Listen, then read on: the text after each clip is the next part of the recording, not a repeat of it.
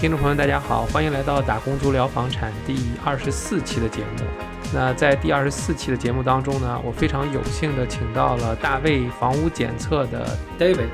啊，那 David 呢是就是工程监理师，呃，那他的这个公司呢，大卫房屋检测也是新西兰注册的建筑检测咨询公司。那我们欢迎 David。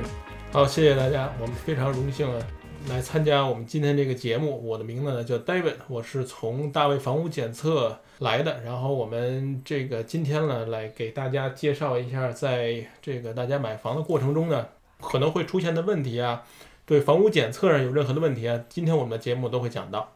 啊，那好，那谢谢 David。那我们当时在最初买房的时候，还有可能我们之间的朋友。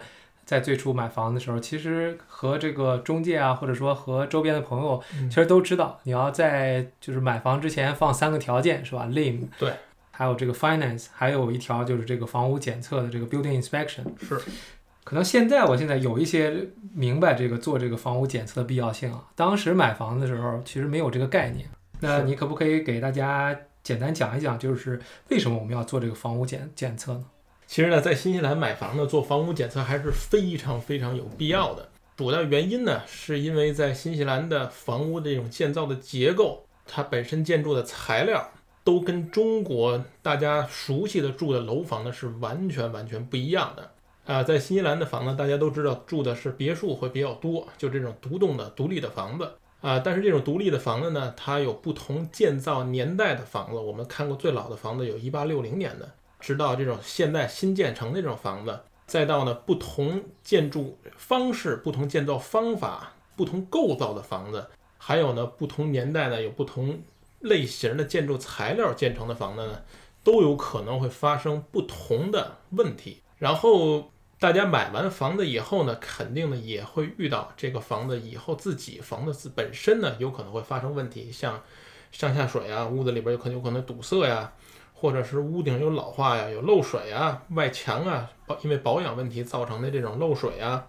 类似这样的问题呢，啊，很多人都不知道该去怎么处理。所以呢，这个买房之前做检测的必要性呢，主要就是要知道，任何人买这个房子之前呢，这个房子本身现在存在的都有什么样的问题，比如说屋顶需要做保养啊，外墙啊有破损啊，漏水啊，或者屋子里边上下水有问题啊。然后呢，要知道呢，这个房子以后有什么部分呢有潜在的风险，该去怎么去正确的定期的检查，做定期的维护和保养，才能降低房子以后会出问题的概率。这个是最重要，我们在做屋检的时候要跟客户介绍的，也是呢，跟在中国买房最不一样的地方。因为在中国大家住的都是楼房，所以所有的房屋的保养有遇到问题的部分，其实都是由物业公司来处理的。然后所有房子里边能够遇到的问题，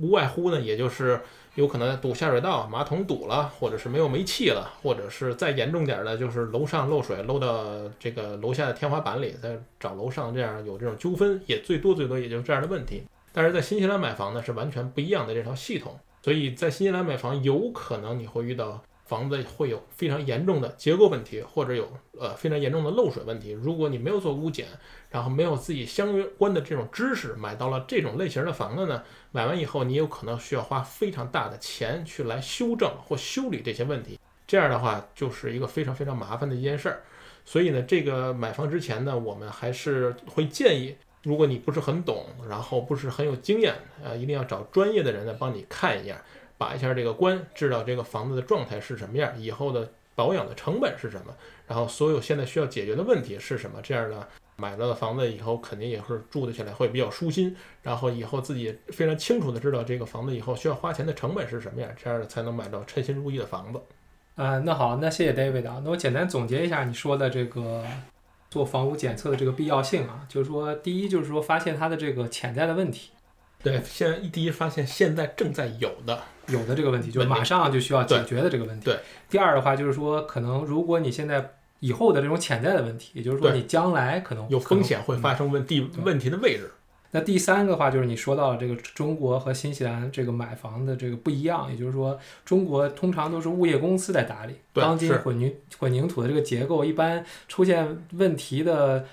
概率很很少，很少。对，在这边的话，就是说我们在这边待的久的话，其实就知道这边这个漏水房啊，还有有一些老房，它可能会有一些地基或者结构的这个问题，还是还是有一些的，是吗？对，主要因为在新西兰的房子的材料呢，并不像中国都是钢筋混凝土的楼房，它框架结构是木头的。这种外墙材料有的是木板的，有的是水泥纤维板的，呃，屋顶呢有的是水泥瓦，有的是铁皮瓦。这种材料呢都不并不是一个非常长久的材料，必须要经过非常好的保养打理才能让它不会出现问题。但是如果没有这种好的保养和打理呢，或者是在房子建造的时候呢有这种瑕疵，或者房子本身在设计中呢有这种瑕疵呢，都会出现问题。所以这个部分呢要找专业的人来给。给这个客户看这个问题是什么，该怎么解决这个问题，然后解决这个问题呢？大概的成本是什么，是多少？然后找谁去解决这些问题？然后修到维修到什么一个程度，是一个可以接受的程度？这个才是我们做物件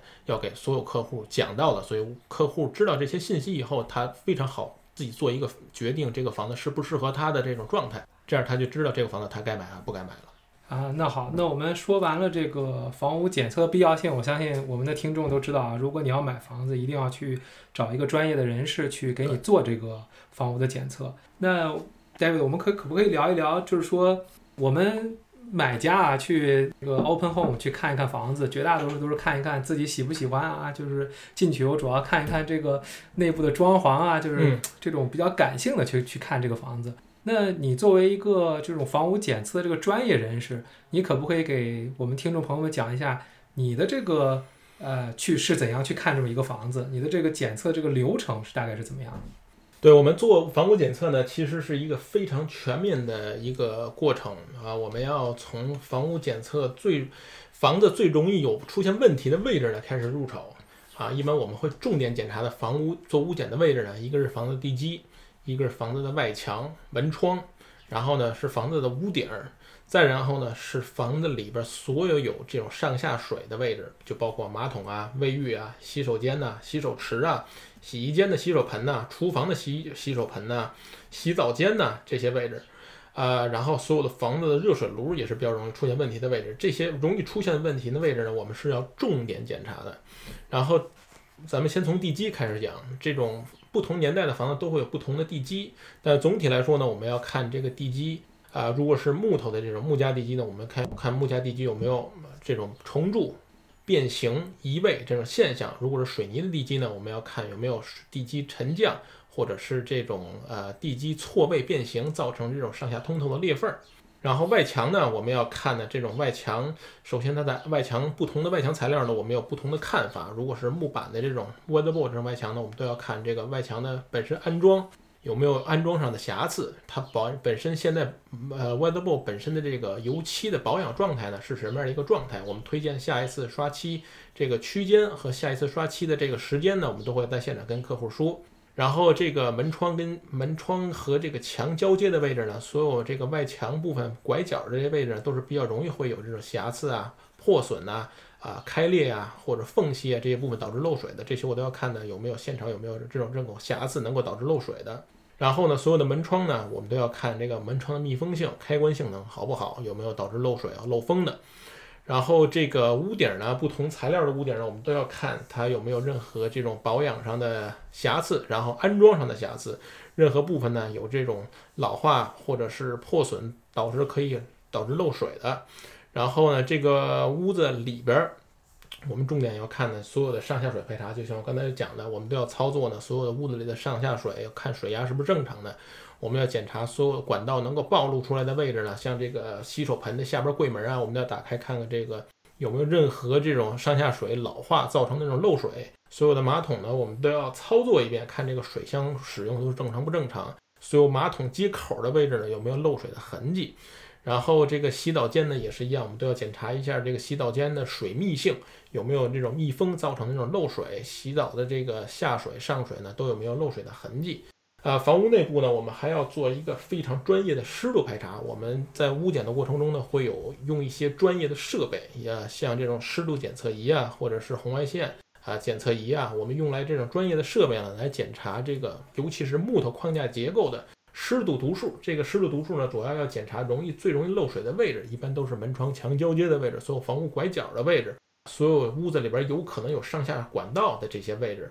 我们都要确保呢这些位置的湿度读数都在我们的湿度检测仪上显示是正常的这种范围，才能确保呢我们在检查的过程中，这个房子里边没有任何这种漏水或者是立刻需要做维修的部分。然后屋子里边呢，我们还要再检查之前呢有没有任何啊房子有发霉呀或者是漏水的痕迹，还有呢我们要看一下这个房子有没有经过改动。重大的这种，比如说拆除挡土墙啊，拆拆除承重墙啊，或者是有这种里边自己加建的这种卫浴啊、马桶啊、啊车库改造成卧室啊这些痕迹，如果有这种改动呢，我都要跟客户叮嘱客户要查一下这些所有的改动呢是有没有报批的正规的手续。然后屋子里边我们还要做这个保温棉排查，因为很多老的房子呢，那那个在房子建造的年代的时候是没有强制要求做保温棉的啊。但是按照现在新的这种出租法法规的规定呢，这种尤其是出租的房子呢，在屋顶、天花板上和地板下边这种架空地基的房子呢，必须要装保温棉的。我们要特意要检查一下有没有安装上保温棉。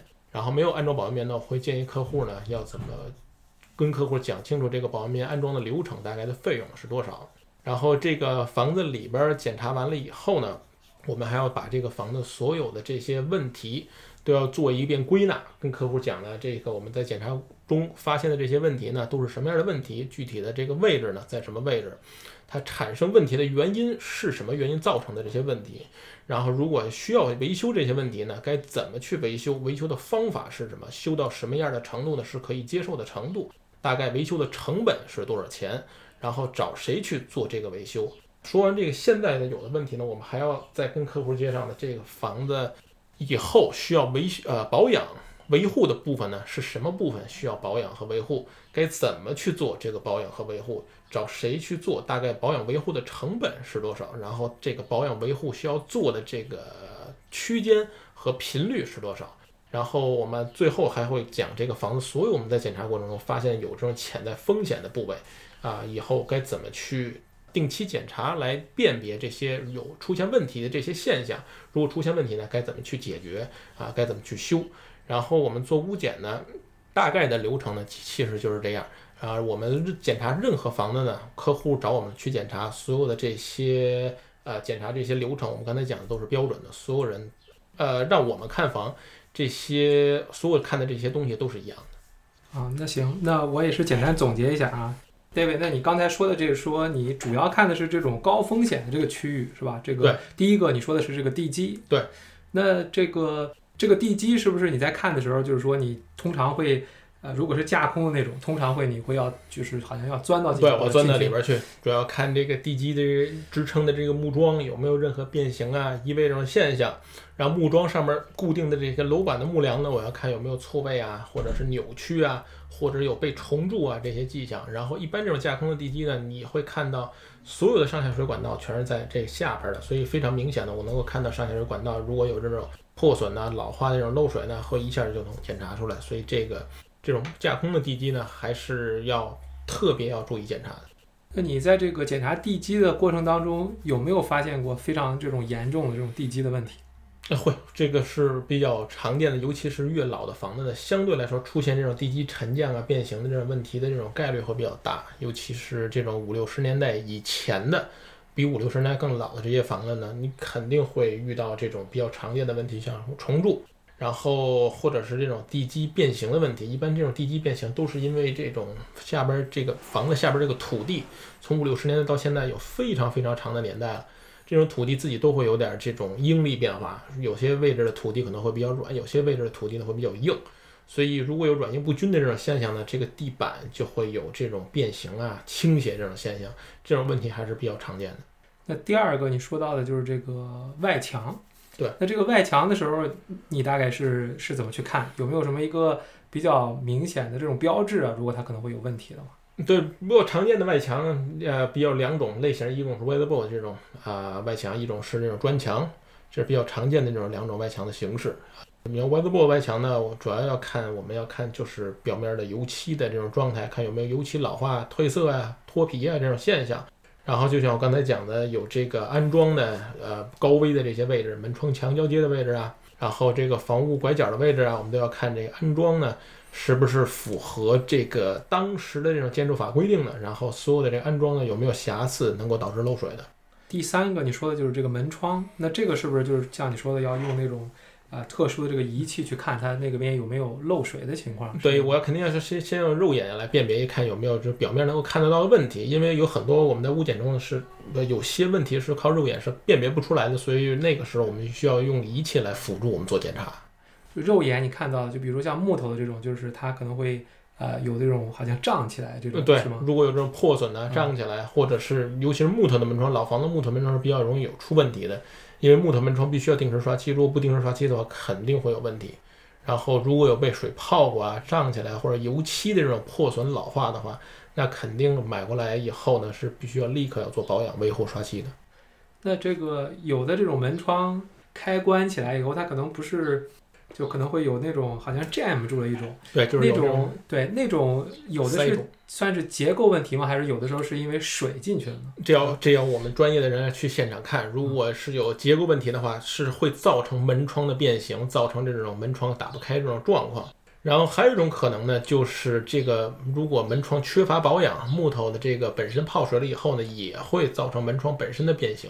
但是这个部分呢，可能还是要需要专业的人来辨别出来，这个门窗变形打不开是结构问题造成的，还是因为漏水保养不当造成的。那也就是说，这个是一个标志吧，就是大家如果你去 open home 的时候，如果这个门它可能合不上或者开起来很费劲的时候，这个可能你就要需要注意一下。对，是。呃，那第四个你说到了这个屋顶，那这个屋顶以后，就是如果作为一个呃普通的人，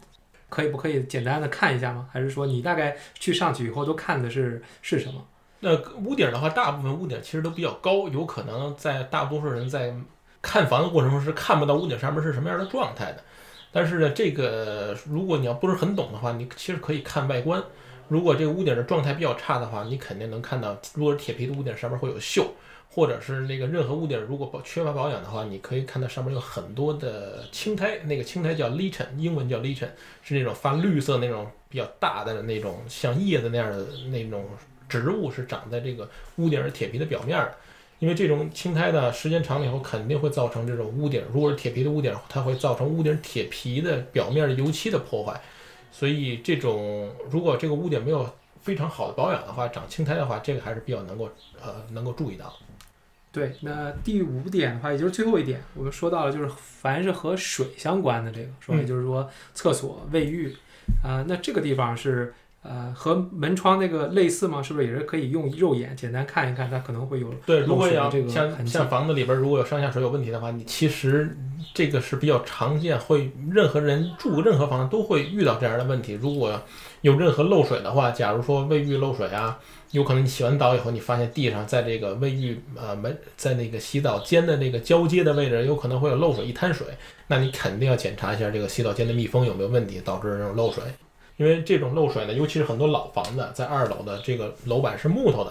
如果有这种长时间的泡水呢，绝对会对房屋这个整体的结构是有影响的。所以，任何有这样问题、漏水问题的存在呢，都要立刻解决，来确保呢它不会长久这个问题的长久存在会就是对这个房屋的结构造成影响。那好，那谢谢 David。那你当时说了，就是说你做完这个房屋检测，走完这个流程以后，找出这些潜在的问题或者是潜在的这个风险，你最后会出一个最终的这个报告，是不是？是然后你再去跟你的这个潜在的就是买家在沟通的时候是，是这个报告吗？还是说你会跟他去啊、把这个报告整个的这个流程会跟他沟通一下呢？一般我们做完检查呢，在现场都会给每一个客户呢做一个现场的讲解。如果客户在现场的话，我都会在现场说；如果客户不会在现场的话，我会给客户打电话或者发微信说，就会呢在现场跟客户讲一遍这个房子的状态是什么，有什么部分是需要立刻维修的，有什么部分是保养维护该怎么做。然后就像刚才我说的那些检查那些流程呢，说那些东西呢，全会在现场跟客户介绍一遍。我们做的屋检报告呢，其实都是一个现场在讲解的这些内容、这些信息呢，全部移到一个书面的报告上。然后一般大家买做书面报告都是在这种溢价的这种房子里边会用到的会比较多。就是我们在溢价的过程中呢，要根据我们做出这个书面报告，找出这个房子任何的问题，再跟这个房子的卖家，如果从买家角度来说啊，去商议这个房子的呃，让要求买家给他做修复啊，或者要求买家这个把这个修复的钱再给让出来啊，或者是呢，如果他不满意这个房子的状态，觉得这个问题很大的话，他接受不了的话，他也可以根据我们的这个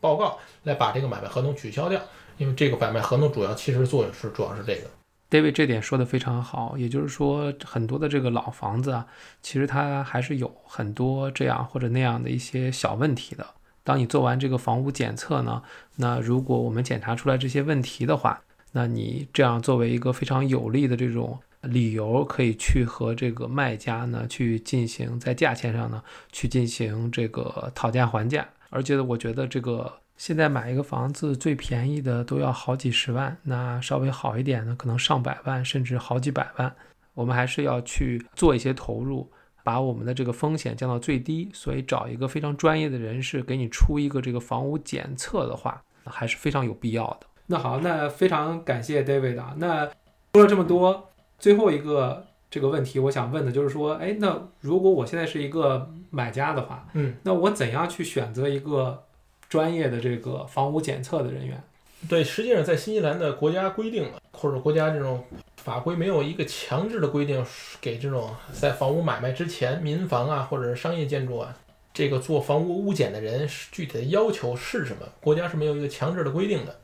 但是呢，我们会建议客户呢在做房屋检测的时候，尽量找这种业界比较呃承认的这种房屋检测师。像这种可以有这种资质给银行做这种漏水房排查的，或者是给这种 City Council 做这种啊违建排查的，有这种资质的人，一般这种人呢，必须要有本地的学历，像这种建筑专业相关学历，然后呢，要有本地的这种专业的建筑类的行业协会的会员，无论是政府的这种背景的行业协会，或者是民间的这种行业协会。政府的行业协会有可能是这种 licensed building practitioner，就是常说的 LBP，或者呢是这种民间的这种组织，像 Master Builder 或者是这种 Certified Builder，类似这样的这种行业协会呢，他们对都对这个会员的这种加入有非常严格的要求。他们在加入这个会员之前，都会要求这种会员要有本地的这种建筑业的工作经验，然后要本地的建筑业的学呃，在这种大学的学历。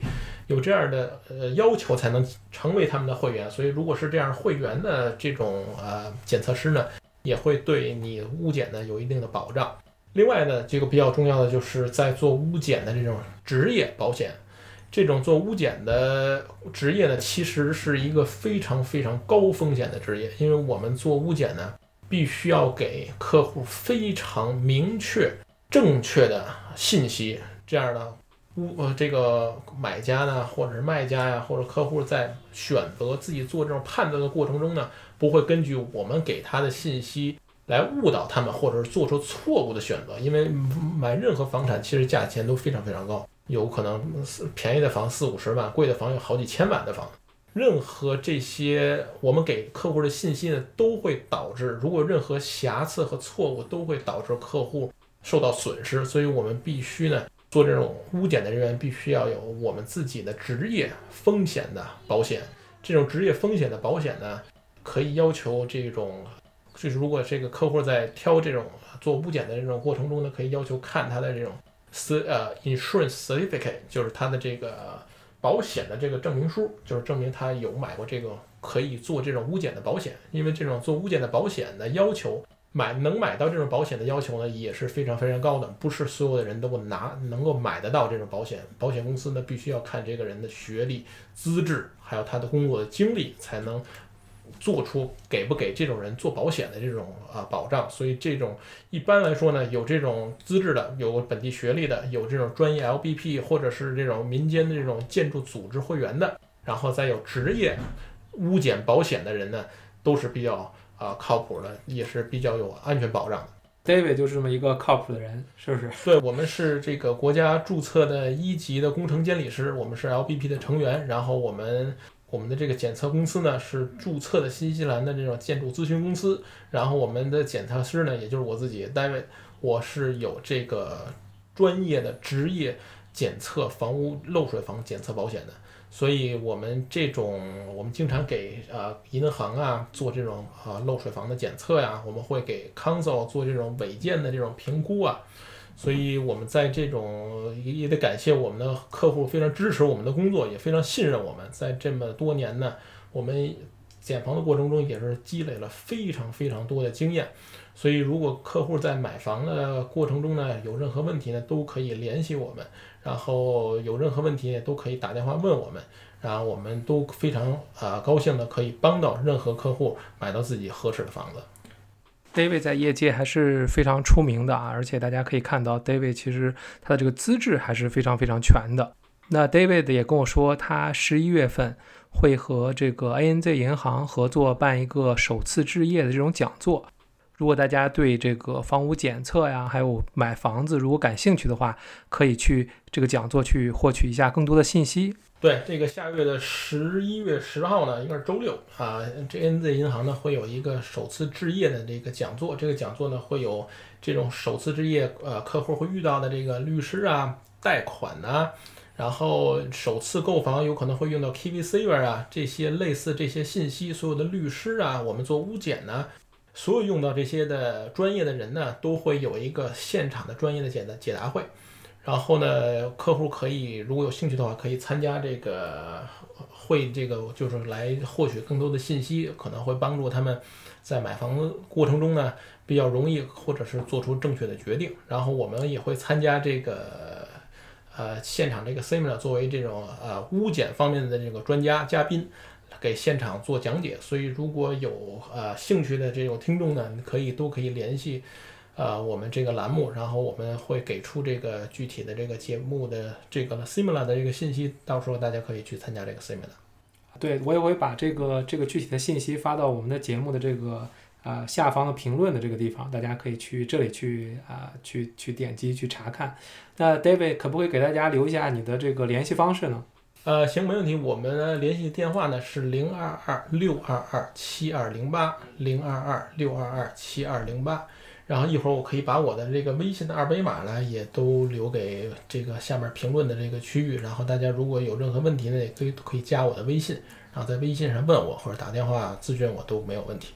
那好，那这就是我和 David 上半期的这个节目，希望大家喜欢。那大家如果对于这个房产投资这个话题感兴趣的话呢，我也希望你可以加我的这个微信，我个人的微信是 y b b e s t n z y b best n z 我们有我们的这个讨论群，如果你对这个感兴趣的话，可以加我的这个私人微信，我可以把你拉到我们的这个讨论群里。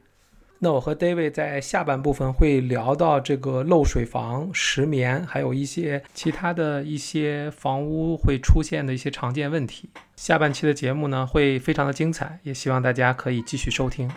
因为有嘉宾来我的节目呢。惯例呢，我都会做一个这个免责的声明，因为我并不了解你，并不知道你是不是在全职工作，还是在全职的房产投资，还是在这个正在买自己的第一套的这个自住房。所以呢，我希望大家把在节目当中所听到的这些信息呢，作为一种教育的信息。你不可以把你在节目当中所听到的东西呢，作为给你的这种专业的建议。如果你有这方面的需求的话，我希望你可以去咨询专业的人士。那在我的节目上，像 David 这样的这种专业人士，我也请到了很多。然后呢，你可以翻一翻前几期当中，我们也请到了非常多的这个专家。如果你去联系他们的话，我相信他们会非常乐意去为你量身打造一套非常适合你的这种投资或者买房的计划。那好，那我们今天就聊到这里。如果你喜欢我们的节目的话，我希望你可以推荐给身边的朋友。那好，那我们今天就聊到这里，拜拜。